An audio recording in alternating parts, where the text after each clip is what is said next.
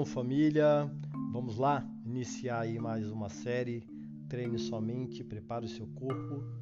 Esse primeiro episódio vamos tratar do assunto jogo de palavras na pré-agressão.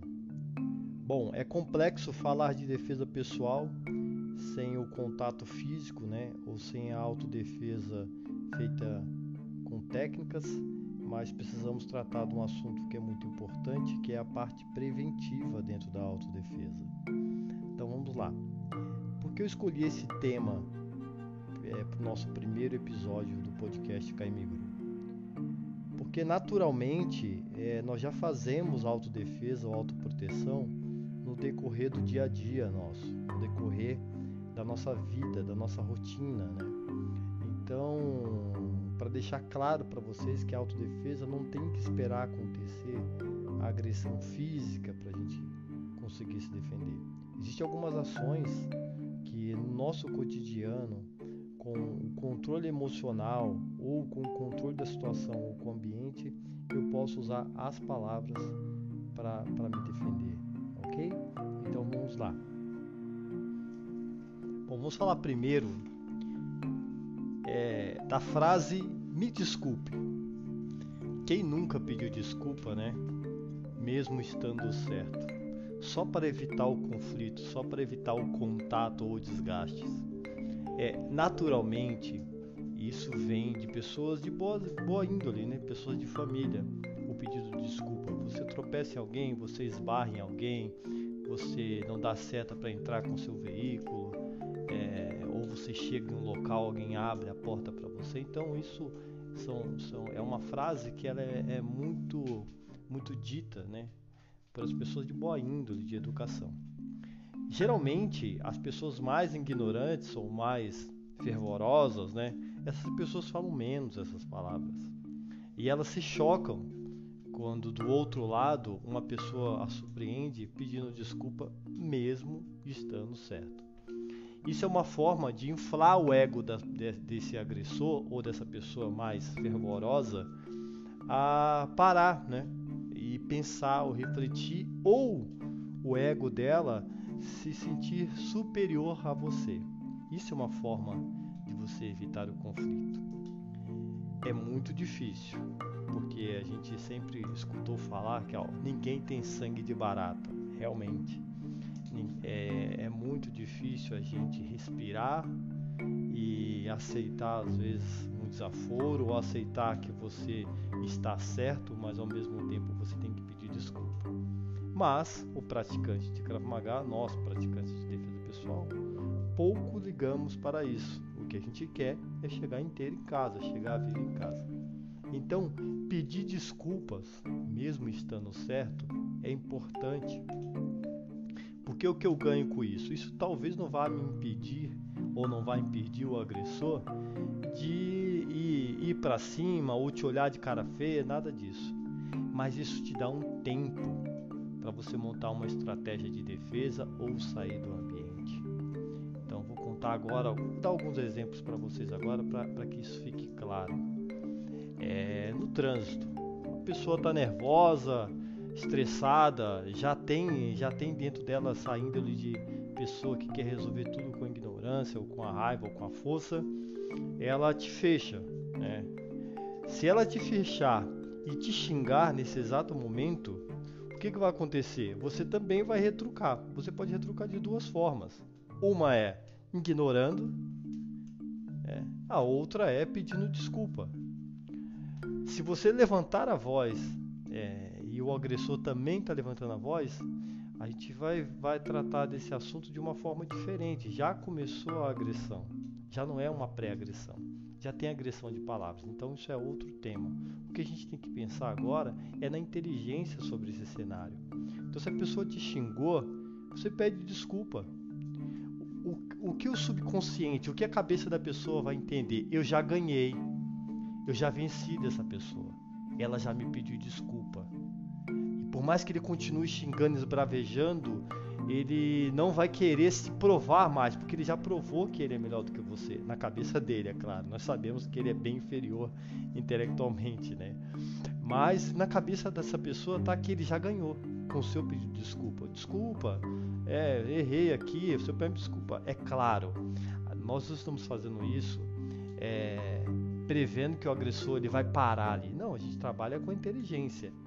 Esse tempo é, do pedido de desculpa que eu tô, que eu tô dando para o agressor é o tempo que eu estou montando a minha estratégia. Ou eu estou soltando o cinto, ou eu estou mudando uma marcha, ou eu estou olhando ver se não vem algum veículo da polícia, se tem algum local de recuo que eu posso ir.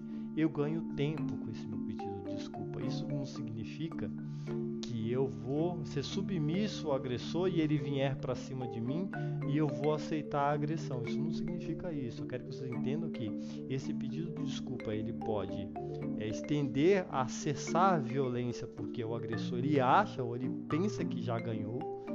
Ele não vai precisar se provar mais e ao mesmo tempo eu ganho eu ganho a visualização de onde eu estou. Ah, eu consigo sair para cá com o carro, eu consigo sair para outro lado com o carro, eu consigo montar uma estratégia com a minha visão periférica e minha visão de defesa. Então, só para para clarear um pouco, né, esse nosso bate-papo aqui hoje sobre essa frase me desculpe. Isso pode retardar a agressão do agressor para me ganhar tempo e montar a minha estratégia de defesa, que pode ser física ou não, ou pode estancar a violência porque o agressor do outro lado ele já vai ter na cabeça dele que ele já ganhou de você, que ele é superior a você, na cabeça dele, é claro. Tá bom? Então, é, falamos um pouquinho sobre o pedido de desculpa e eu vou dar alguns exemplos na sequência para vocês. Vamos lá, pessoal.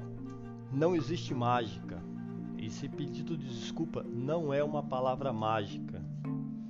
Isso é para um cenário ou para para você conseguir ganhar tempo.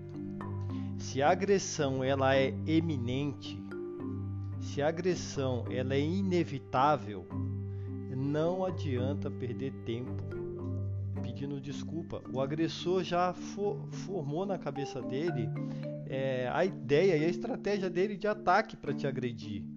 Então, devemos atuar com técnicas preventivas físicas, né? É, aí vem o nosso treino, né? Proteger a área sensível e atingir a área sensível do agressor o mais rápido possível e, e, e, o, e, o, mais rápido possível, sempre com foco nessa área dele, né? Então não vamos confundir.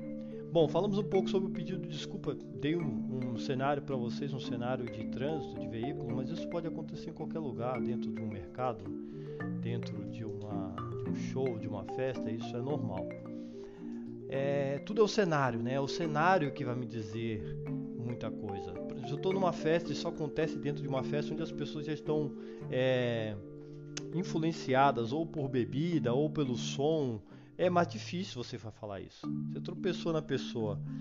Aí não basta pedir desculpa, porque talvez ela não discute, ou ela está nervosa, o som está muito alto. Aí vai a a, o lance da, da linguagem corporal. Você vai pedir desculpa às vezes com o seu corpo, olhar para ela, sempre olhando para ela, com o semblante mais baixo, fazer o um sinal com a mão. Isso é importante, isso, mas sempre cuidando da sua segurança, sempre mantendo uma distância que você consiga fazer a sua segurança. Tá bom? Eu sempre eu, eu conto bastante algumas histórias durante durante as aulas para os meus alunos. Foram histórias que eu vivi, né, fazendo a proteção de, de autoridades em grandes shows, eventos e tudo mais, e eu via bastante coisa relacionada a isso, né? Mas no meu cotidiano também, eu já vi algumas situações, já já vivenciei e presenciei algumas algumas situações.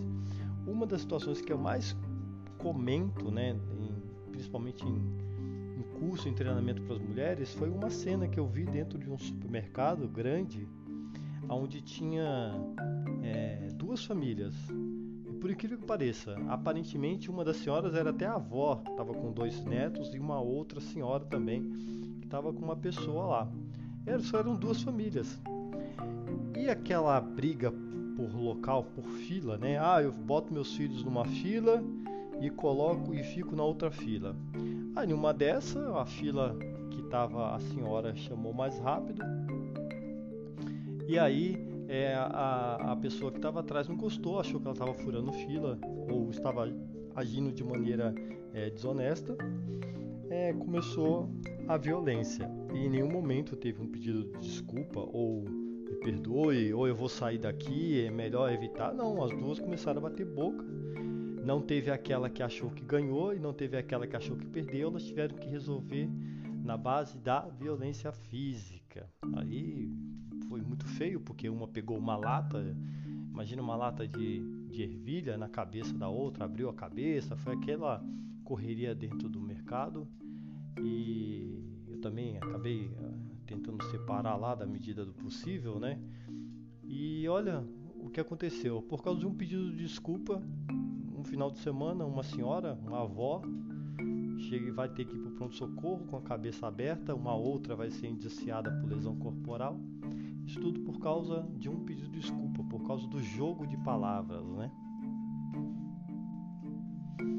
Bom, é, esse primeiro podcast, podcast sobre jogo de palavras, o tema é muito extenso, também é muito complexo. A gente tem que associar ele é, não só a parte de jogo de palavras, mas também com a expressão corporal, com a expressão facial do nosso, nosso rosto, tudo tem que estar atrelado ao jogo de palavras. Não adianta pedir desculpa com a testa franzida, com as duas mãos fechadas. Não adianta nada. Você está dizendo para a pessoa que você está pronta para o conflito. E aí você perde o efeito surpresa.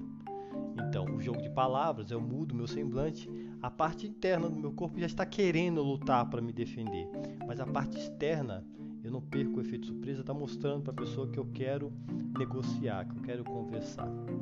Tá bom? Agora vamos para o, jogo de palavras do outro lado. E aí, para nós, é importante estar tá sempre atento e sempre fazendo prevenção. Vou contar algumas histórias aqui também, ou uma história para vocês. 25 de março. Isso eu conto em, conto em aula, eu vivi muito isso vi muito isso lá. Por que, que um menino lá de 14, 16 anos, ou um grupo de meninos de 14, 16 anos, ou mulheres, é, às vezes consegue te assustar e te, e, e te furtar, né? uma situação de punguista, né, que é aquele furto rápido. Às vezes é jogo de palavras. Você está distraída, andando na rua, e de repente alguém grita: Perdeu, tia, perdeu, tia, pá, passa, passa. Você fica chocada com aquilo, você não sabe o que você perdeu. Se você perdeu ali, se você perdeu a sua vida, né? Se tem alguém armado com faca, ou se você está perdendo só o celular, ou você está perdendo é, é, um cordão, então, olha o jogo de palavras. O agressor ele vem gritando, vem xingando, vem esbravejando, ele acaba te intimidando. Isso é bom a gente tá ser inteligente o suficiente para evitar alguns ambientes, né? E aí, se eu consigo controlar e também gritar, ou pedir socorro, ou ajuda, ou gritar para a pessoa, é claro, vendo que a pessoa não está armada, né? Sempre, sempre preservando a vida, viu, pessoal? é, eu consigo também fazer esse jogo de palavras junto com ele. Eu consigo impulsionar o meu corpo para me defender da mesma forma que ele está impulsionando o corpo dele para puxar o seu cordão. É claro, tudo isso porque eu já perdi a parte preventiva, mas existe o jogo de palavras do outro lado. A pessoa se impõe, ela mostra o corpo dela que ela está disposta a te agredir ou te furtar, e ao mesmo tempo ela grita, ela xinga, ela mexe com, com a sua parte psicológica. Né? Então é importante a gente ficar é, antenados ao jogo de palavras, principalmente quando nós somos surpreendidos, né? Tá bom? Bom, pessoal, esse foi o nosso primeiro podcast. É, o tema foi jogo de palavras, mas eu vou fazer outros, né, relacionados à preservação da vida. Vamos falar sobre é, ações preventivas dentro de casa, fora de casa, é, em shows, festas. Vamos falar sobre posicionamento, vamos falar, vamos falar sobre é, autodefesa simples, objetos que podem nos auxiliar na autodefesa, ok? Então esse esse canal nosso aqui vai ser só para tratar de assuntos relacionados à autoproteção, autopreservação da vida unindo a mente, a nossa cabeça, com o nosso corpo, com o nosso treino no tatame. Tá bom? Shalom, até a próxima.